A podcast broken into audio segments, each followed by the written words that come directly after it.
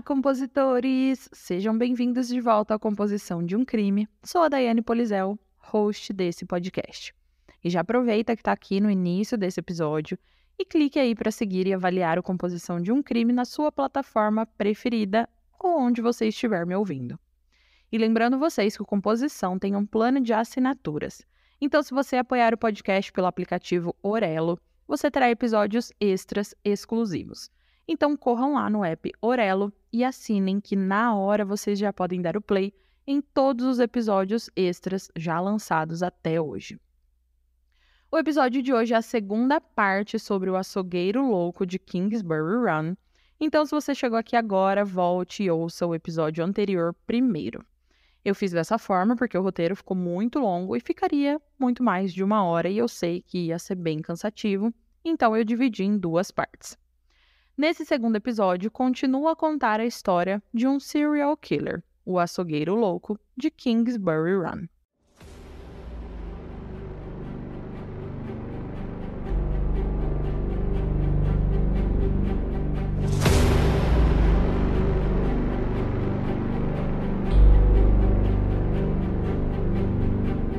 Se você está procurando um podcast de true crime com muitos detalhes, muitas informações e pitadas de análises psicológicas, pegue seu fone de ouvido, se acomode e se prepare porque você está no lugar certo. Mas lembre-se, esse é um podcast sobre crimes reais, então algumas falas podem ser explícitas e não recomendadas a pessoas sensíveis e menores de 14 anos. Caso você não se sinta confortável com tais descrições, recomendo não ouvir.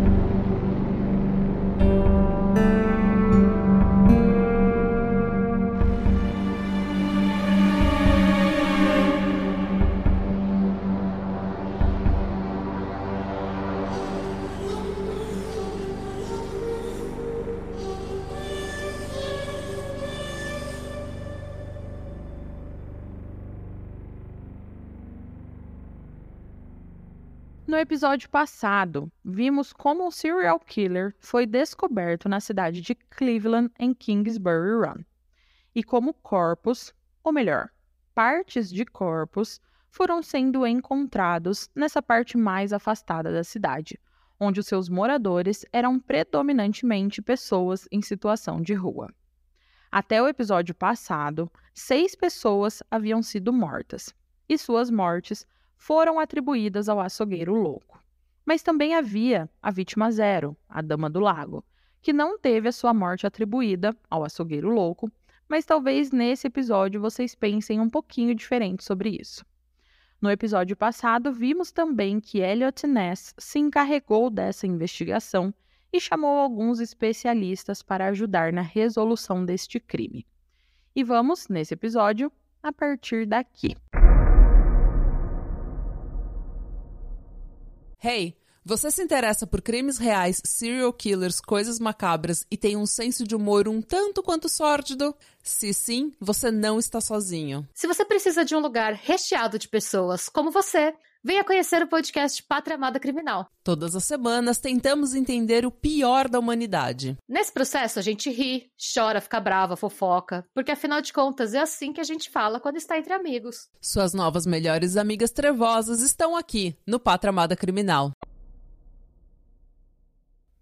Bom, Elliot estava tentando de tudo para solucionar esses casos. Até agora haviam seis vítimas, mais a vítima zero, que não havia sido incluída como uma vítima do açougueiro louco, mas que eu acredito ter sido sim uma vítima dele. Elliot até recorreu a um policial bem controverso da época, chamado Merilo, que na verdade era mais do que controverso, ele era bem piradinho mesmo. Ele tentava as coisas mais absurdas para chamar a atenção do assassinato, mas infelizmente ele não teve sucesso. E alguns meses após a última vítima, em 23 de fevereiro de 1937, uma mulher teve o mesmo destino da primeira vítima a Dama do Lago, assassinada em 1934. Era quase que uma cópia exata do crime, com a parte superior do corpo da vítima encontrado na água do rio, na rua 156, sendo que as partes da Dama do Lago foram encontradas nesse mesmo local em 1934, três anos antes. Por isso mesmo que eu acho que a Dama do Lago era sim uma vítima, mas a polícia não considera ela como uma vítima até hoje. A vítima 7 também estava sem a cabeça e o seu torso foi cortado verticalmente ao meio e os seus braços amputados. E somente mais de dois meses após a descoberta e recuperação da metade superior do torso da mulher, é que a metade inferior foi encontrada flutuando em outra parte do rio. As únicas informações descobertas sobre quem era essa mulher era que ela tinha entre 25 e 35 anos, pele clara, cabelos castanhos, havia engravidado pelo menos uma vez e que era moradora da cidade por conta da sujeira nos pulmões e da presença de um caso moderado de enfisema. Apesar da investigação que os detetives fizeram, nenhuma informação adicional foi encontrada. E como as outras vítimas não identificadas, vítima 7 era o nome que estava ligado a ela. Em março de 1937, o legista Gerber, que aqui já era outro e não o legista Pierce, que era o legista do início do caso, apresentou um resumo dos sete casos. Mais uma vez, a Dama do Lago não foi oficialmente incluída na lista de vítimas do açougueiro louco. E apesar dessa anomalia, o Dr. Gerber pensou que apenas uma pessoa cometeu todos esses assassinatos. Ao fazer o sumário, ele levou em consideração que a dissecação dos corpos, a retirada das cabeças e das mãos, eram feitas para que o assassino pudesse carregar o corpo com facilidade. Era também um método para evitar a identificação das vítimas. Além de Edward, a única outra vítima identificada foi Florence. Em seu resumo, o legista identificou o assassino como destro. Ele usou uma faca afiada e pesada, tinha algum conhecimento de anatomia, e esse relatório foi a primeira vez que foi enfatizado que o assassino poderia ser um caçador, um açougueiro, um veterinário, um enfermeiro, um cirurgião ou um estudante de medicina. Mas alguns meses após a última vítima, a vítima 7, Elliot Ness se via sem saída e sem pistas para seguir. Então ele resolveu apelar e colocar parte do relatório do legista nos jornais da cidade, especificamente a parte em que o legista dizia que o assassino provavelmente era um homem grande e forte, talvez um açougueiro ou veterinário ou médico ou estudante de medicina. Porém, antes da população conseguir ajudar, mais um corpo apareceu. Na verdade, um esqueleto em 6 de junho de 1937, encontrado por um adolescente que andava ali por Kingsbury Run.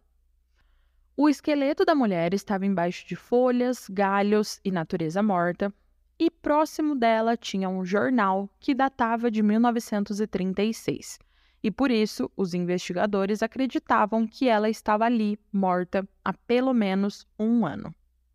A mulher ficou conhecida como Vítima 8. Ela foi descrita pelo legista como uma mulher pequena, com cerca de um metro e meio de altura. Ela tinha ossos delicados e pequenos, suas pernas e braços também estavam faltando, e o crânio mostrou que ela havia feito um extenso trabalho dentário. A terceira, quarta e quinta vértebra, cervical, apresentavam sinais consideráveis de cortes, embora não fosse possível determinar se a causa da morte foi decapitação cal foi usado para esconder o corpo, portanto, havia apenas uma pequena quantidade de carne nos ossos e a maior parte da cartilagem foi corroída pelo produto químico. Enquanto os detetives investigavam essa última vítima, o açougueiro louco estava querendo se manter nos holofotes e atacou novamente. Dessa vez, a parte superior do tronco de um homem e suas duas coxas foram vistas flutuando no rio em 6 de julho de 1937, no mesmo dia. Na semana seguinte, diferentes partes do corpo do homem foram aparecendo. No entanto, a sua cabeça nunca foi encontrada. A vítima 9, esse homem, tinha cerca de 1,85m de altura e mais ou menos 40 anos. Quando seu torso e coxas foram encontrados, estimava-se que ele já estava morto há pelo menos dois dias. E assim como as outras vítimas, ele morreu de decapitação. Quase tudo trazia a assinatura do açougueiro louco de Kingsbury Run. No entanto, talvez para confundir ou pregar uma peça na polícia, o processo de decapitação foi uma mistura de habilidade com desleixo e foi também a primeira vez que o coração e os órgãos abdominais foram removidos, e estes também não foram encontrados. E lembrando que o legista havia sugerido que o assassino devia ser um médico, um estudante. Então, por conta disso, os investigadores voltaram sua atenção para médicos, enfermeiros e estudantes de medicina. E todos começaram a ser investigados, especialmente aqueles que eram mais excêntricos ou que gostavam do que na época eles chamavam de sexo ilícito ou que eram partidários de bebidas e drogas. Dentro desses parâmetros, um médico se destacou. Ele era o Dr. Frank Sweeney, e o seu perfil correspondia à descrição do assassino que a polícia procurava. Ele tinha um físico grande, era forte, bem alto ele tinha crescido em Kingsbury Run, tinha um sério problema com álcool, o que causou a perda da sua esposa e dos seus filhos, e que também causou a sua expulsão do Hospital St. Alex, que por uma coincidência ou não, ficava em Kingsbury Run. E por último, haviam rumores que ele geralmente ficava violento quando estava bêbado e que era bissexual. Porém, ele foi descartado como suspeito porque foi descoberto que ele estava quase fora da cidade, em um hospital para veteranos localizado em Sandusky, durante o tempo em que uma das vítimas foi encontrada. E ele não era parente daquele policial Joseph Sweeney que eu mencionei antes, tá? Mas ele era primo de Martin Sweeney, que na época era um congressista americano que era publicamente contra o prefeito Burton e Elliot Ness. Esse congressista enfatizava que os dois não conseguiam pegar o assassino de Kingsbury Run e desacreditavam o prefeito e Elliot. Os meses foram passando e nenhuma pista nova aparecia. Então o Elliot sugere que eles olhem novamente para as duas vítimas que eles sabiam os nomes, e investiguem novamente as duas para tentar encontrar novas informações, agora que eles buscavam um assassino médico ou ali de alguma área relacionada. No entanto, mesmo que fossem exaustivos em seus acompanhamentos, eles não conseguiram encontrar nada. Tudo o que conseguiram foram algumas novas fotos de Edward e várias histórias sobre as vidas decadentes dessas duas vítimas. O ano era 1937 Passou-se em mais assassinatos cometidos, mas isso mudou lá em meados de março de 1938, quando um cachorro encontrou a perna decepada de um homem em Sandusky, que ficava duas horas de carro de Cleveland. A polícia vasculhou imediatamente a área onde a perna foi descoberta e o tenente David, que havia sido anexado à investigação do assassinato, foi a Sandusky para verificar se tinha alguma conexão entre a perna e os assassinatos em Kingsbury Run. E assim que ele chegou na cidade, o David se lembrou que no ano anterior eles eliminaram um médico que se encaixava no perfil do assassino porque ele estava no hospital de veteranos localizado em Sandusky quando ocorreu um dos assassinatos. Então, seguindo essa linha de raciocínio, o David foi até o hospital em Sandusky e conversou com as pessoas de lá. Ele pôde verificar que o Dr. Sweeney se internou várias vezes no hospital na esperança de tratar o seu alcoolismo. Porém, o David queria ir mais fundo nessa história e entender o quão próximo o hospital supervisionava os pacientes. Ele descobriu que quase não havia supervisão, especialmente porque o Sweeney era um médico que se internou voluntariamente para tratar o seu alcoolismo. E como o hospital não era uma prisão, o sistema de segurança de pacientes era quase nulo. Muitos visitantes passavam pelo hospital, especialmente aos finais de semana e feriados. E pacientes fisicamente aptos, como o Sweeney, podiam entrar e sair quando quisessem. Portanto, era muito fácil para uma pessoa alcoolista sair do hospital e saciar a sua vontade de beber, desaparecer do centro médico por alguns dias e voltar e ninguém perceber. Por isso, foi muito tranquilo para o David concluir que era altamente possível para o médico deixar o hospital e voltar para Cleveland de trem ou de carro para cometer os assassinatos e depois retornar ao hospital em Sandusky sem que ninguém percebesse que ele havia saído. O detetive também descobriu que algumas instalações eram compartilhadas entre o Hospital dos Veteranos e a Fazenda de Honra da Penitenciária de Ohio. E abrindo um parênteses rápido aqui, essa Fazenda de Honra também é uma penitenciária, tá? É, não é uma fazenda, assim, super legal. É uma penitenciária, porém é de segurança mínima para detentos que têm grandes chances de reabilitação e tem um cuidado mais humano do que as penitenciárias normais ou penitenciárias de segurança máxima. Por isso, são chamadas de fazenda de honra e não só penitenciária. Bom, o David descobriu então que haviam algumas partes das instalações do hospital que eram compartilhadas com essa fazenda penitenciária. E nessas investigações, o David chegou a um nome: Alex Arkake um ladrão que cumpria o resto da sua pena naquela fazenda de honra. Ele descobriu que Sweeney e o Alex haviam desenvolvido um relacionamento. Não, não sei explicar que tipo de relacionamento é esse, não consegui encontrar. Mas o Alex tornou-se um fornecedor de álcool para o Sweeney, enquanto o médico Sweeney fornecia ao Alex prescrições de drogas regulamentadas e proibidas. Inclusive, o Alex, quando David conversou com ele, dizia que acreditava firmemente que o médico Sweeney era o assassino que a polícia procurava.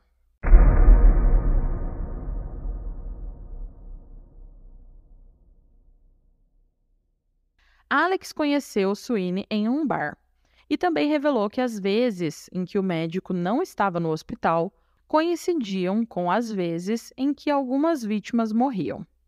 Ele tinha certeza disso. E ele disse que sempre que o Sweeney não estava no hospital por alguns dias, um novo corpo aparecia em Cleveland após um curto período de tempo quando o médico retornava. O tenente David estava ali para investigar aquela perna encontrada, certo? Porém, o hospital confirmou que a perna decepada foi devido a uma cirurgia legítima descartando assim a possibilidade de que fosse obra do assassino em Kingsbury Run. Mas o tenente, mesmo com essa com essa reviravolta da perna não ser, né, ele sentia que pela primeira vez havia encontrado um forte suspeito no caso. Então ele começou a investigar melhor Frank Sweeney. Ele descobriu que Frank havia crescido em Kingsbury Run, nasceu em 1894 e vinha de uma família muito pobre. Ele tinha nove anos quando a sua mãe sucumbiu a um derrame e o seu pai se feriu em um acidente. Entretanto, mesmo com toda essa vida sofrida, o Frank era bem inteligente e trabalhou bastante na sua adolescência, conseguindo entrar em uma faculdade de medicina. Quando ele se formou em 1928, ele entrou para o programa de residência do Hospital St. Alex de Kingsbury Run como residente no departamento cirúrgico. O Sweeney ficou encantado por finalmente ter deixado seu passado empobrecido para trás e poder olhar para um futuro mais brilhante. Ele se casou com uma mulher eslava, eles tiveram dois filhos, mas ele não foi capaz de lidar com a pressão crescente e a sobrecarga, sendo que ele também herdou o alcoolismo do pai, o que o afetou demais e afetou muito a sua saúde. O tratamento de alcoolismo que lhe foi dado no hospital municipal não teve sucesso nenhum. E ele bebia muito e era abusivo e violento em casa. Então o hospital não teve outro recurso a não ser cortar os laços com ele. Sweeney perdeu sua carreira e sua jovem família. Sua esposa disse que ele começou a beber incessantemente em 1929, apenas dois anos após o casamento, e ele já estava constantemente bêbado durante os anos que estavam juntos, até que eles se separaram em 1934.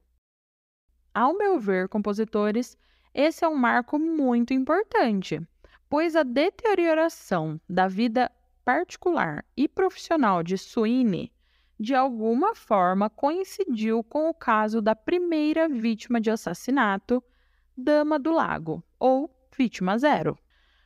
Bom, em 8 de abril de 1938, o tenente David estava quase terminando sua investigação sobre o médico Dr. Sweeney quando todos receberam a notícia de que uma perna pertencente a uma mulher havia sido encontrada no rio todo o departamento de polícia, assim como Elliot Ness e o tenente David, rezavam para que não fosse uma nova vítima a ser adicionada à lista. Eles esperavam que essa perna talvez fosse lixo hospitalar, como a outra lá no caso da perna decepada de Sandusky, ou também que talvez seja uma perna de algum acidente de barco, ou até partes dos corpos das vítimas anteriores. Porém, a oração deles não foi atendida, pois o legista Gerber confirmou que a perna tinha apenas alguns dias. Um mês depois que a perna foi retirada do rio, dois sacos foram encontrados contendo o torso dividido em duas partes, um pé e coxas. Os braços e a cabeça dessa vítima nunca foram encontradas sendo que essa vítima era uma mulher bastante jovem, cerca de 25 a 30 anos, e agora nomeada como vítima 10. A equipe de investigadores mais uma vez examinou o caso minuciosamente, mas não conseguiu identificar a vítima. Ficou muito claro que o autor do crime sabia muito bem que era importante evitar a identificação da vítima, e com isso a polícia elencou duas teorias. A primeira era que as mãos e cabeças não encontradas deviam estar enterradas em outro lugar.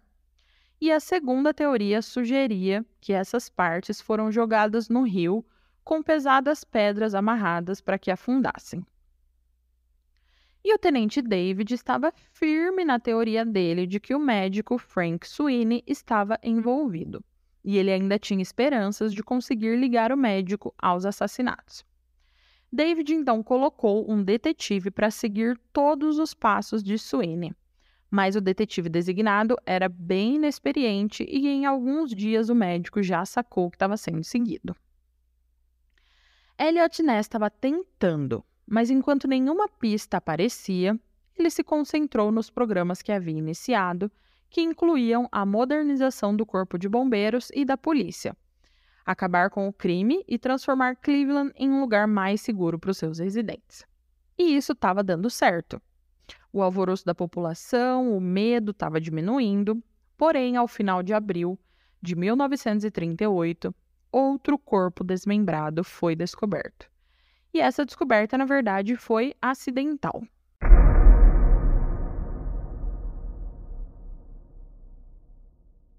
Alguns homens procuravam sucatas de metal em um lixão quando encontraram o corpo de uma mulher. Ela estava embrulhada em papelão, papel pardo e trapos. Dessa vez, a cabeça e as mãos ainda estavam junto ao corpo, mas algumas outras partes não.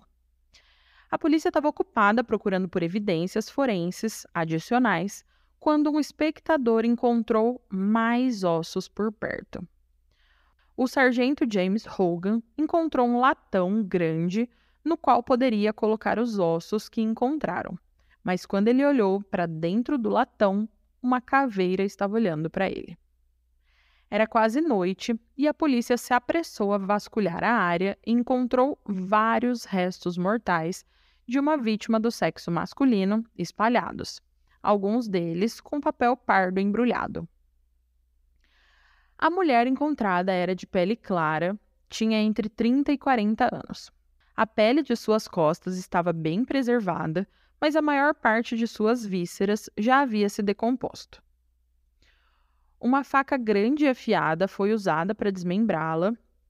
A sua morte foi estimada entre fevereiro e abril e ela foi considerada morta antes da vítima 10, de acordo com o legista Gerber.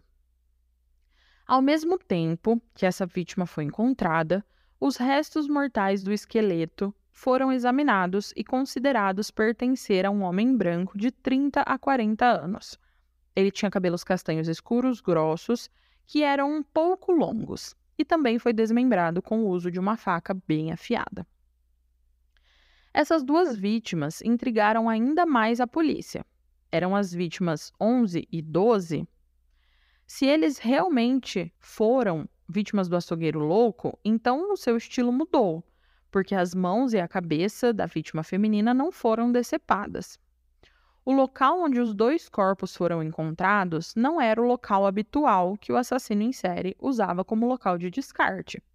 Da mesma forma, essas duas vítimas foram encontradas por acidente, quando todas as vítimas anteriores foram colocadas em áreas onde pudessem ser vistas. David e Elliot duvidaram que fossem vítimas do indescritível serial killer. Porém, isso não importava, porque enquanto eles ponderavam se classificariam esses dois últimos corpos como vítimas do açougueiro louco, o público já os considerava vítima 11 e vítima 12. Os jornais da cidade e as pessoas estavam bombardeando a polícia e Elliot pela ineficiência em prender esse assassino. E o desespero começou a tomar conta de Elliot. Ele sabia que teria de produzir resultados visíveis o mais rápido possível. Mas o erro de julgamento que ele cometeu o perseguiu por mais de 10 anos.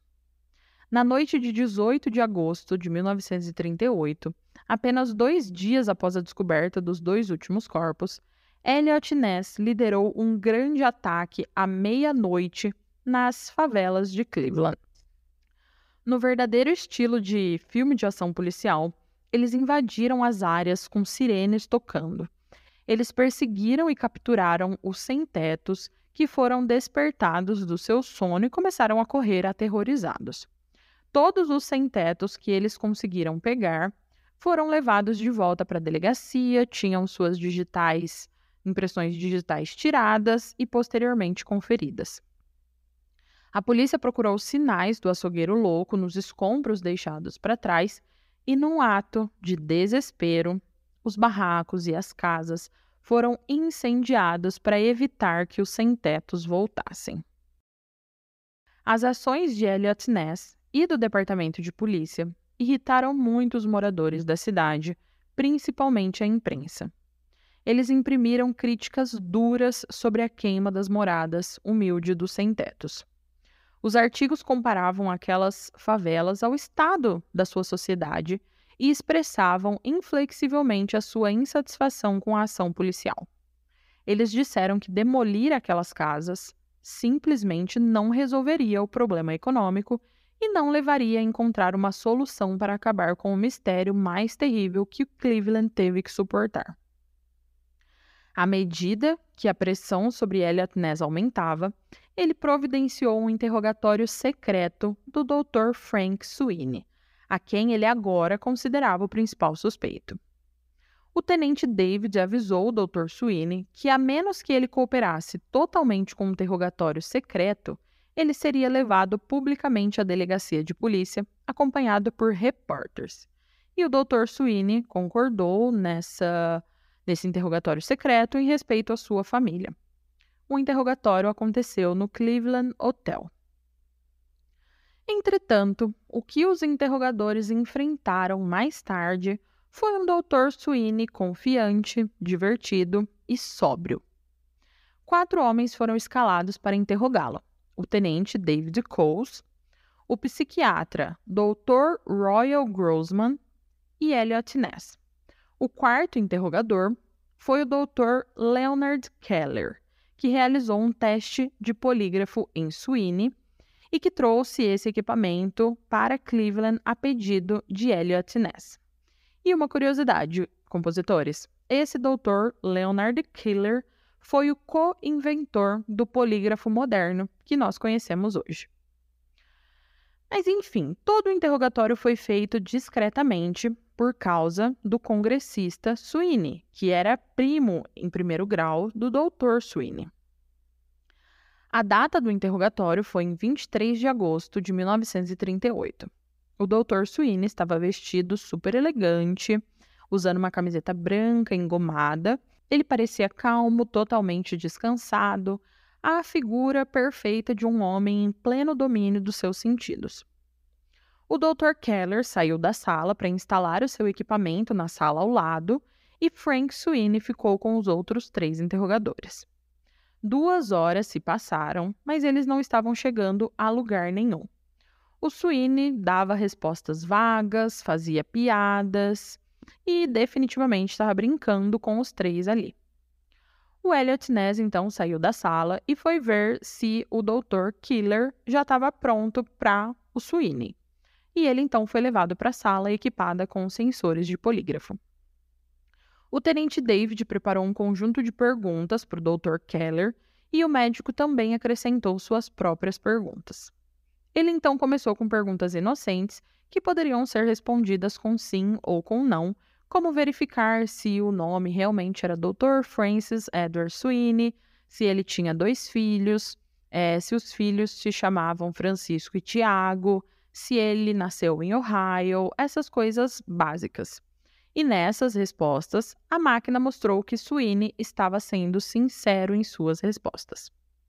O próximo conjunto de perguntas começou a ser mais específico. Sweeney foi questionado se conhecia Edward Andrade e se ele matou Edward.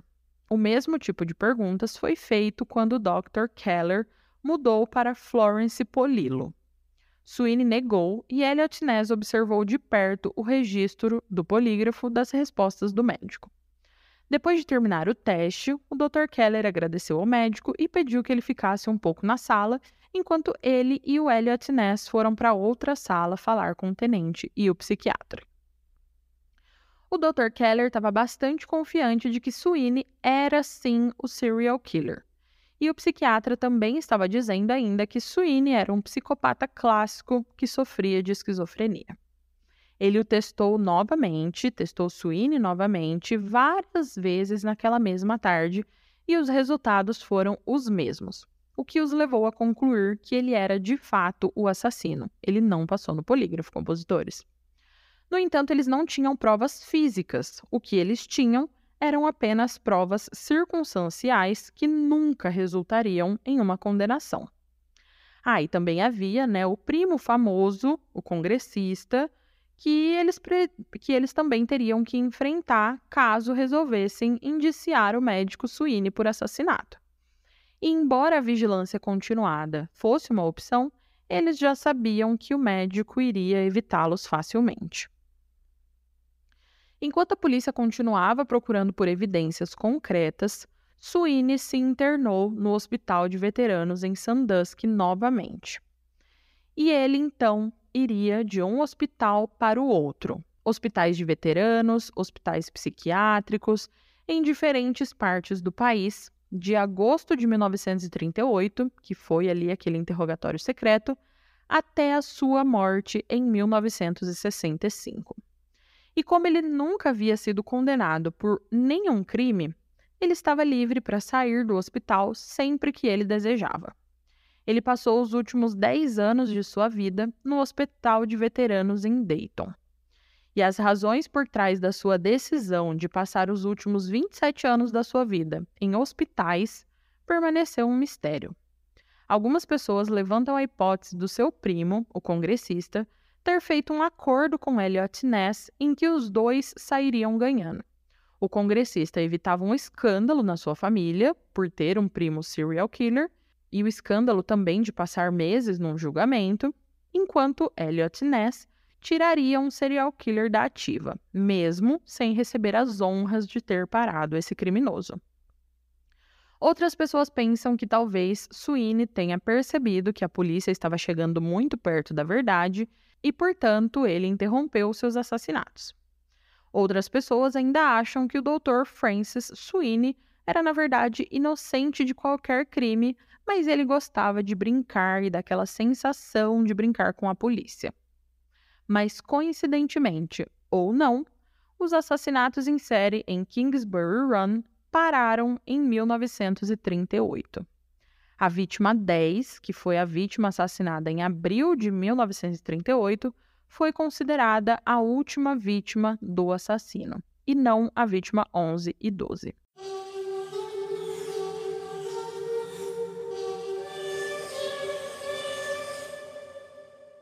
Compositores, o episódio e o caso de hoje chegou ao fim. O que, que vocês acharam? Vocês acham que o Sweeney era realmente culpado ou vocês acham que ele era inocente e alguma outra pessoa era culpada e ficou impune desses assassinatos? Não se esqueçam de ir lá no Instagram na postagem desse episódio contar para mim se vocês já conheciam esse caso ou não e o que acharam dele. Não se esqueçam de seguir e avaliar a composição de um crime no Spotify, na Orelo, na Resso, na Apple Podcast ou na sua plataforma de áudio preferida. E não se esqueçam também de apoiar a composição de um crime pelo app da Orelo, porque lá vocês têm vários episódios extras exclusivos. Compositores, até o próximo crime!